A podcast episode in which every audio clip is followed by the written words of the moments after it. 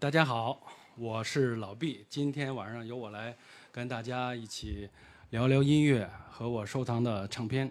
今天算是在有代老师九霄电台的首秀啊。首先要感谢一下有代老师的邀请。其实呢，我跟很多朋友一样，是有代老师多年的听众，算是资深粉丝了。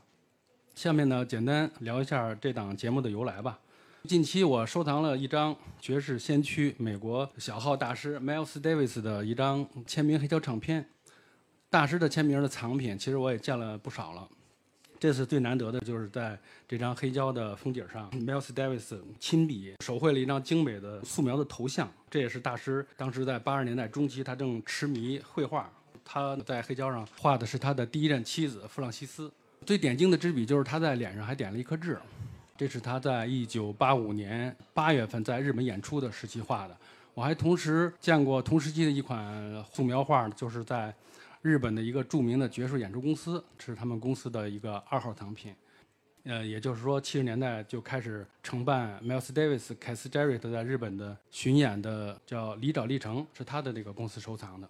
我就跟呃有戴老师聊天，说哪天来九霄凡尔赛一下。戴老师说，直接就说，干脆你就来。九霄电台聊吧，我就给你开档节目叫《老毕聊收藏》，这样我就直接上岗了。九霄开业以来呢，经常的来这儿看演出，北欧的爵士乐、布鲁斯的演出，嘎嘣老师还有讴歌乐队在这个现场给纪录片配乐的即兴演出，还有跨年这古典音乐会，布鲁斯博物馆的虎子，虎子老师每次来演也经常来喊我来玩。最初得知这个九霄俱乐部在望京开，我特别高兴，但那会儿没开业呢，就带着我的朋友过来看来了。九霄的 party 我也带着两个苏州朋友来玩了，记得特别清楚。当时呢，跟程林老师一块儿进那电梯，当时就坐在二楼那个卡座。现在是有在老师这个直播间。先聊了这期节目吧，我准备来跟大家分享一下我特别喜欢的一个美国的爵士钢琴大师 Keith Jarrett，他在不同时期啊，在欧洲和日本几个不同城市的独奏音乐会现场录音专辑。节目的主题就是那些独奏音乐会的安可曲。钢琴大师 k a t h j e r r y 是一个传奇人物。一九四五年出生，今年七十六岁。从他六岁出道呢，现在支撑七十年了。他七十岁生日那天，也就是二零一五年的五月八号，被美国的百年报业《芝加哥卫报》评为在世的世界上最伟大的音乐家。他是属于神童级别。三岁就开始学古典钢琴，六岁呢就开始首演，举办了独奏音乐会。特别有意思，就是六岁那场首演，他还精心设计了返场环节，演奏了两首自己创作的安可曲。小时候就非常大师范儿了，这也是做这期安可曲节目的灵感来源。先来分享这两张黑胶唱片，这两张都是大师在2016年欧洲巡演的现场录音唱片。第一张就是七月十六号是在德国的慕尼黑爱乐音乐厅的演出。先给大家播一首《一个寂寞的古镇》。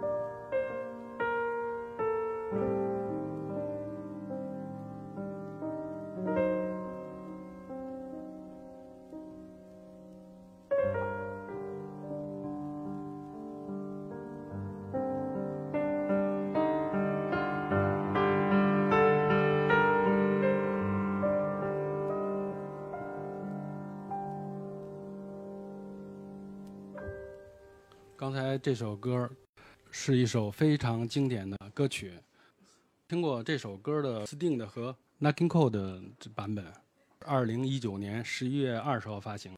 第一次听这张唱片是在二零二零年的年初，当时是正好呃疫情爆发，哪儿也去不了，就宅在家里边一遍一遍的听这张唱片。当时负面消息啊铺天盖地，持续小半年哪儿也去不了，基本上就靠这张唱片。来缓解这些无奈和焦虑。其实喜欢刚才那首安可曲，每次听呢，感觉大师就近在咫尺，感觉到大师呢有很多话要讲，有很多对生命的感悟，但却又不知道如何用语言和文字儿来表达。就像大师曾经说过的：“音乐不是你可以用语言表达的，如果你找不到，只不过你不够努力罢了。”Kiss 的琴声呢，能让人感觉到时间。听他的音乐呢，总感觉到时间凝固了，整个世界安静下来，只有钢琴的回响。每一次初见，就像一位虔诚的教徒在礼拜，给人以无垠的平静。我也会经常都会跟朋友们分享一句话，就是 Kiss Jerry 的音乐能分分秒秒的令人平静，而平静有时比快乐还重要。我也会经常跟朋友说：“祝你快乐，我的朋友。”如果快乐有点难。那么就祝你平静。为什么这么说呢？就是因为我觉得每个人有经历过很多快乐的时光，比如一些重要的日子、愉快的 party 和一些高光时刻。但快乐总是那么短暂，在漫长的人生的当中，大部分人大部分时间呢，还是要一个人面对自己，面对独处的日常。尤其那些单身的朋友，会经常在一个人的房间里和自己巨大的平静独处。这时候，大师的音乐是一种非常好的陪伴，它不仅能排遣一种莫名的孤独感，还能让人安静下来进行深层次的思考。就像有人说的，有些音乐就像是一次长长的旅程，让安静和反省成为生活里的另一种可能。下面我要给大家推荐的是这张专辑里的第二首安可曲《彩虹之巅》。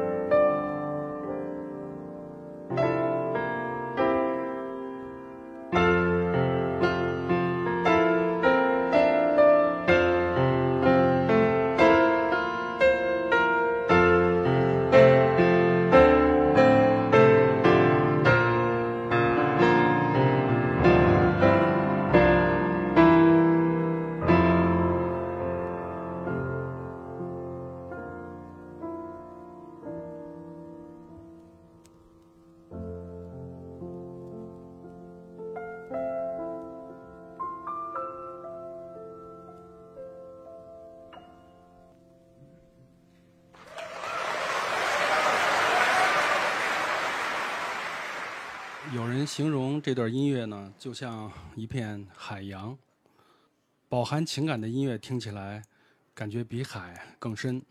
有形或无形的伤痛需要被治愈时，语言的尽头便是音乐出现的地方。也有人说，这首音乐就像一首终曲，一首挽歌。在二零二零年十月二十一日，在《纽约时报》的一次采访中，七十五岁的大师打破了沉默，披露了他自己因为二零一八年二月底和五月的两次中风，感觉自己不再像个钢琴家，不太可能在公众面前表演了。大师将面对没有钢琴的未来。二零一八年三月，准备重返。卡内基音乐厅举办一场独奏音乐会，这场演出和他的演出的日程突然一起被取消了。长期与大师合作的德国的 ECM 唱片公司提出了他的健康问题，但也没有具体的说明。然后自那以后，这两年里也没再更新大师的近况。每次听到这种消息呢，就是内心的确非常难过。就像最近听到教授坂本龙一。二次手术发出与癌共生的消息，本来特别期待三月份教授的观音亭师北京展，啊，也是有代老师是策展人之一，能亲眼见到教授。还有去年呢，就是著名的 Keith Jarrett 的标准三重奏的低音贝斯大师 Gary Peacock，还有今年二月份钢琴大师 Chick Corea 两位大师的先后离去，感觉到心里还是很难过。艺术很长，生命很短。不免会想起东野圭吾的那句话：“有些人只需好好活着，便足以拯救他人。”再次致敬大师。下面我要介绍的一首呢，是他在一九九五年在意大利米兰斯卡拉剧院的一场独奏音乐会的安可曲，也是另一个版本的《彩虹之巅》。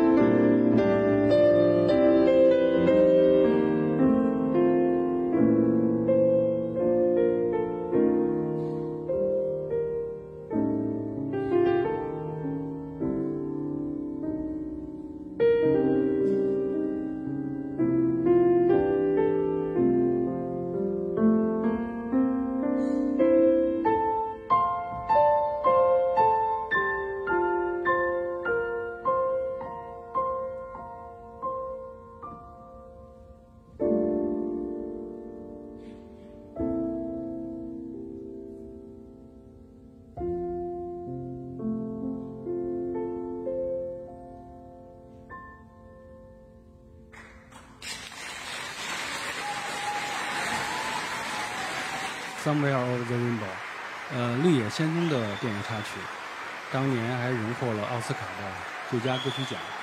歌曲表达了一个十多岁小女孩渴望逃脱绝望混乱的世界。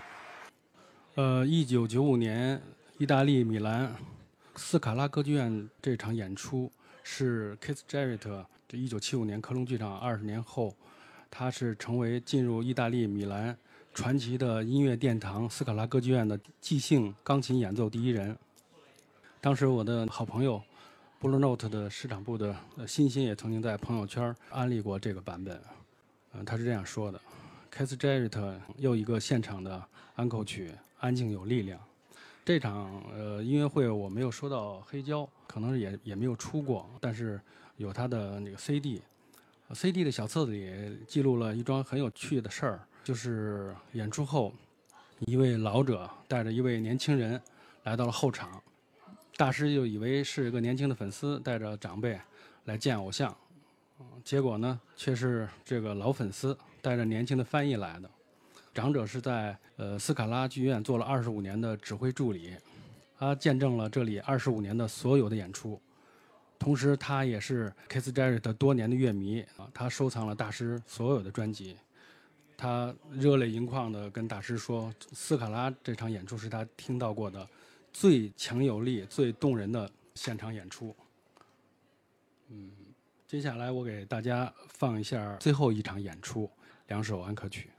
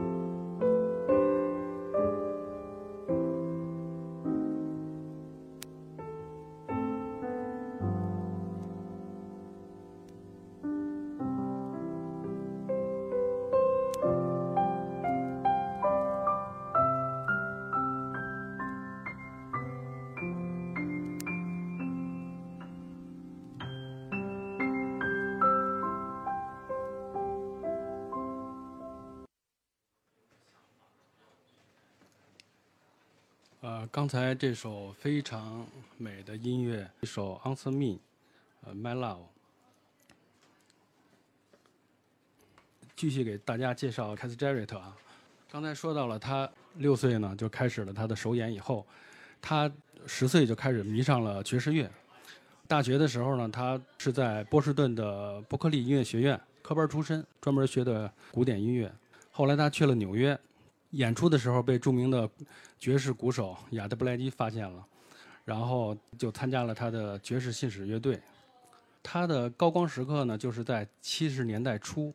他收到了 Miles Davis 的邀请，啊，加入了乐队。当时弹管风琴和电子琴。凯斯其实一直不是特别喜欢电子化的音乐，但是出于对 Miles 队长的尊敬，还有一个原因就是他当时特别想和这个 Miles 当时乐队的鼓手合作。也就是1983年，Gary Peacock 和他还有这位鼓手成立了，呃，标准三重奏乐队。一九七一年以后呢，他离开了呃 Miles Davis 乐队呢，陆续的成立了他自己的美国四重奏乐队和欧洲四重奏乐队。呃，受钢琴家 Bill Evans 的影响，和 Bill 的鼓手和低音贝斯大师查理海登成立了第一个标准的三重奏乐队。大师呢，这么多年录制过很多的录音室专辑，发行过很多的现场的录音专辑，会弹钢琴、吉他，会吹萨克斯，还会打鼓，会演奏很多乐器。他演奏的音乐涵盖了爵士乐、古典、布鲁斯、黑人的福音音乐和乡村民谣等。八十年代后期呢，他又和 ECM 唱片公司的古典音乐家录制了很多的古典音乐专辑，演奏了贝多芬、巴赫、莫扎特的音乐。也有人说，就他平时不在演奏爵士乐的时候，他一直就拿古典音乐来练习练琴。c a s t e t 最有名的还是他的独奏音乐会啊。可能很多知道这个大师、了解大师的，可能都是从他的那场，呃，一九七五年的著名的克隆剧场独奏音乐会开始的。那么，下面我给大家放一下这场音乐会的第一首。Thank you.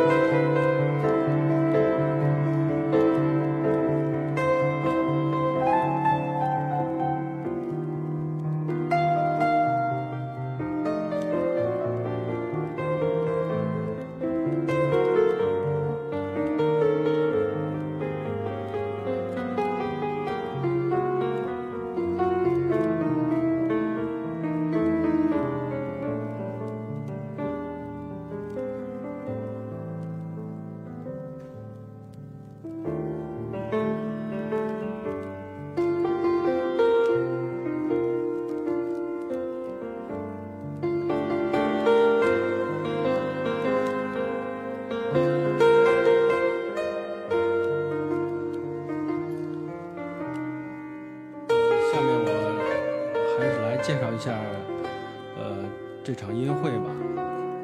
呃，这场爵士钢琴音乐史的传奇属于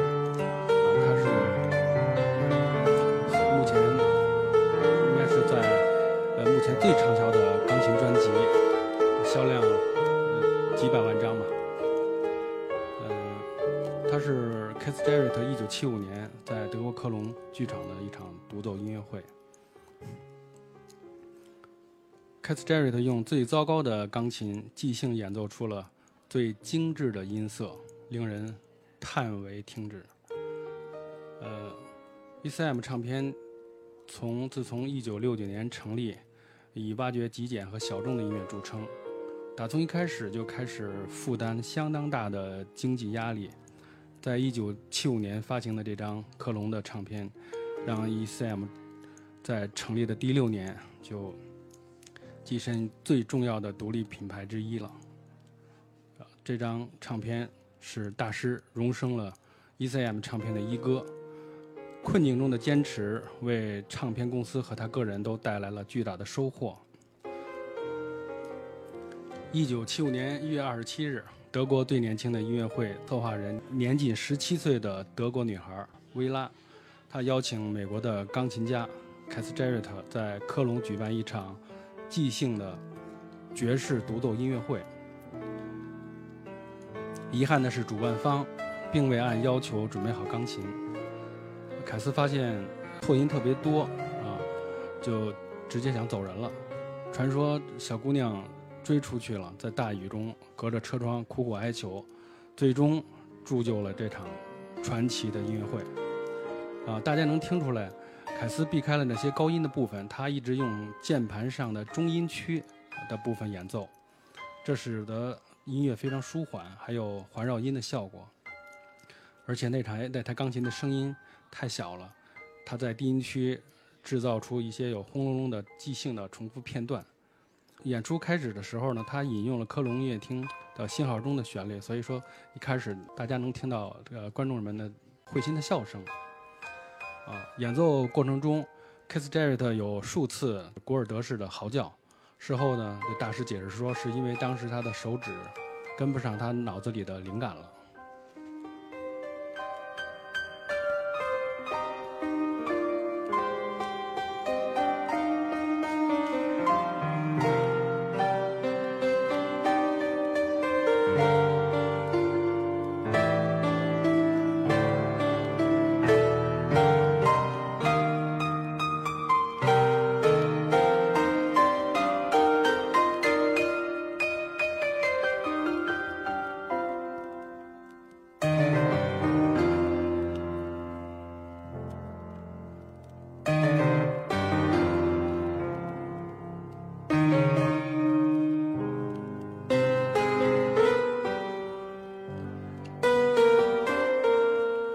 有人评价这场演奏，呈现了一个人与神、与灵机、与种种不可名状的伟大对话的完整过程。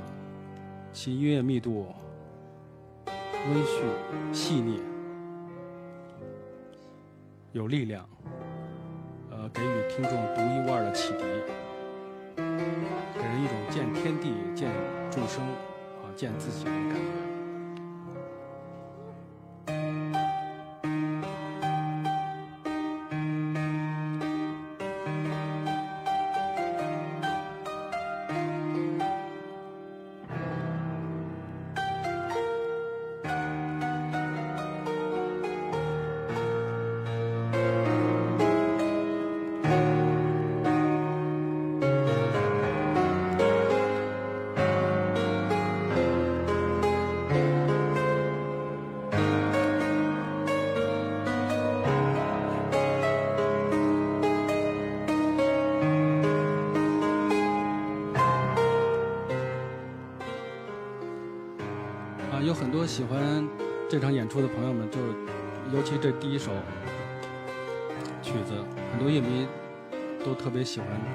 七分十三秒到八分四十三秒的这段华彩，啊，听起来就像通往天国的阶梯，啊，受到神奇一般的感觉。音乐之神仿佛降临在科隆的音乐厅，降临在大师的手上。如果在那音乐厅里边不是一抬头就能望见漫天恒星，熠熠生光的话，那这个演奏者就一定是个天才。这就是即兴的魅力，浑然天成中饱含着无与伦比的创造力。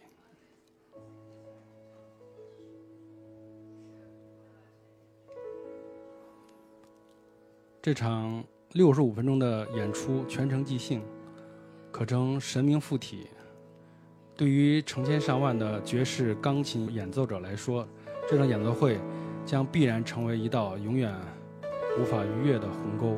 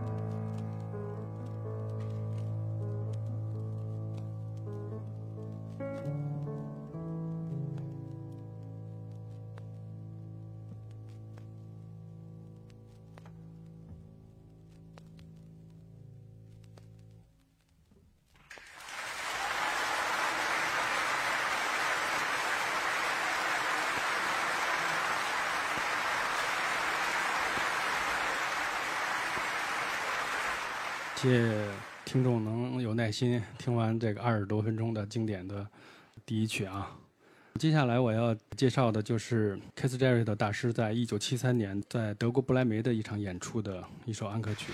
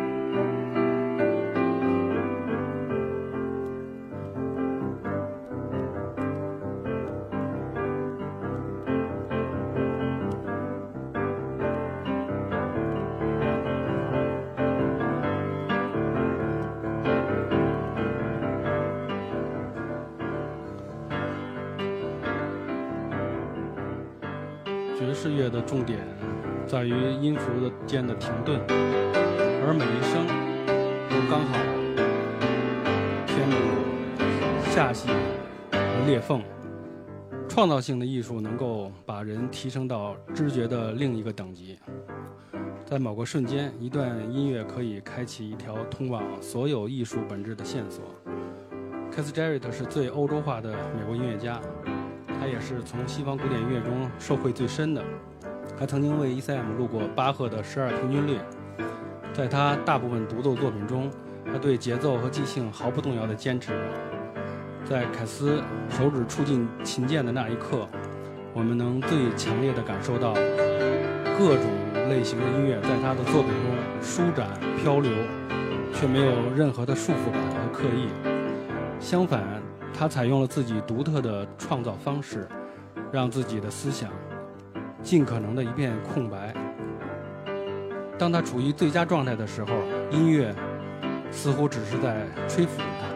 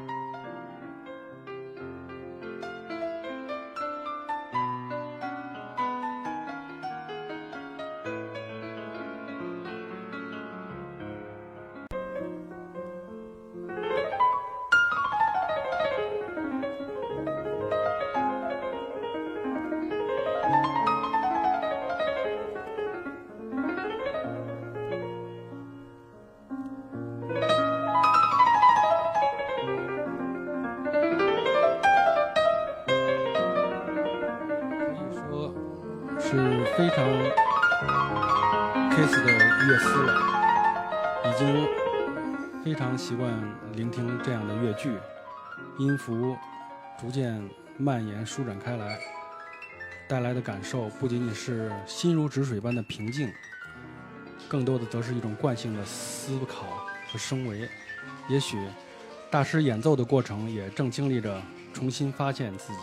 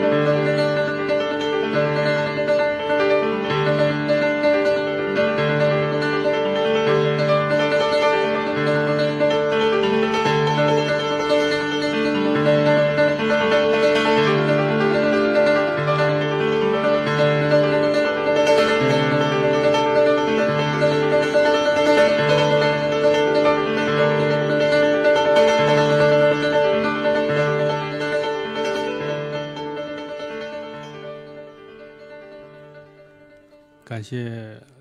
听众的收听。今天几乎就是一场 Keith Jarrett 大师的古典音乐会了。下面呢，我要介绍的是一套非常非常珍贵的一套我的收藏。太阳熊就是 Keith Jarrett 在一九七六年十一月份在日本的五个城市的巡回演出，是在京都、大阪、名古屋、札幌啊、东京五个城市的现场音乐会呃录音专辑。对美国评论界的质疑声，日本人可以说是他的幸运之音。许多日本的听众疯狂地迷恋他的演奏。Kiss 的演出一度在日本造成极大的轰动。录音面试的时候，许多人都觉得 Kiss 和 ECM 都疯了。因为1978年发行的十张一套的日版盒装的黑胶唱片，呃，售价一万九千八百日元，就是1978年。当时北京的收入应该一年也就几百块，差不多也就是相当于不吃不喝的几年的收入了，属于相当奢的奢侈品了。在当年，完全等同于一种商业的自杀行为。后来再版了六张一套的 CD。四十年来，这套六个半小时时长的录音唱片从来没有拆成过单张销售过，不得不佩服他们的坚持和骄傲。在日本、欧洲、北美相继的再版，销售量极佳，成为全球的爵士音乐爱好者追求的藏品。我这套1978年的西德首版发行的唱片，是托朋友从德国的汉诺威在一个唱片公司拍的，拍完了以后又从德国的科隆运到了。爱尔兰都柏林，我那朋友从都柏林飞到香港，又又给我背回来的。我收了两套，第二套呢是一套日版的，也是元年的，一九七八年日版的发行的，呃，这场音乐会的唱片。它的日版的带侧标的这套是我从上海朋友收藏的，他是是一次去日本从一个老的唱片店收藏过来的。啊，这个日版的唱片这套唱片盒稍微比西德版的稍微大一点儿。首先呢，那我就先介绍一下他在东京的这场演出的一首安可曲。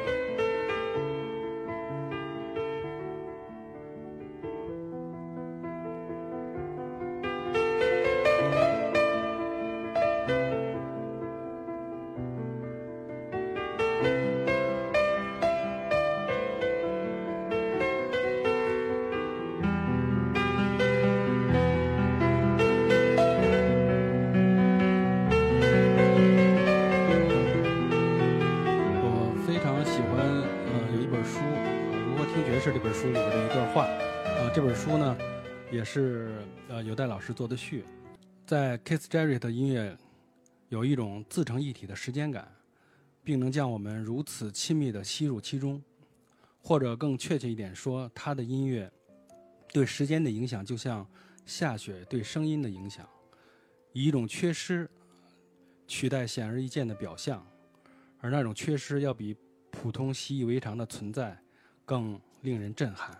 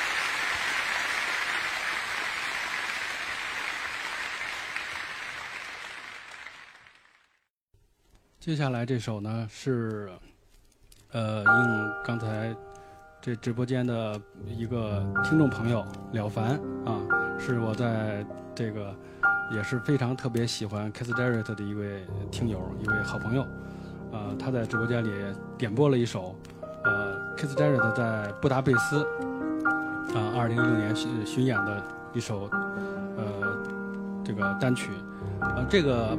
二零一六年巡演这两套专辑几几乎都是，呃，有十二首标准曲和两两首返场曲，嗯，然后呢，我介绍一下这个布达佩斯这场演出，它是，呃，二零一六年，这张专辑是二零二零年十月三十号发行的，嗯，呃，怎么说呢，就是 Keith Jarrett 他的祖辈可以追溯到匈牙利，这是在匈牙利布达佩斯的演出。他把布达佩斯的音乐会呢看作是一场返乡音乐会，这激发了他很多的创造性。这首歌专门特意的献给你啊。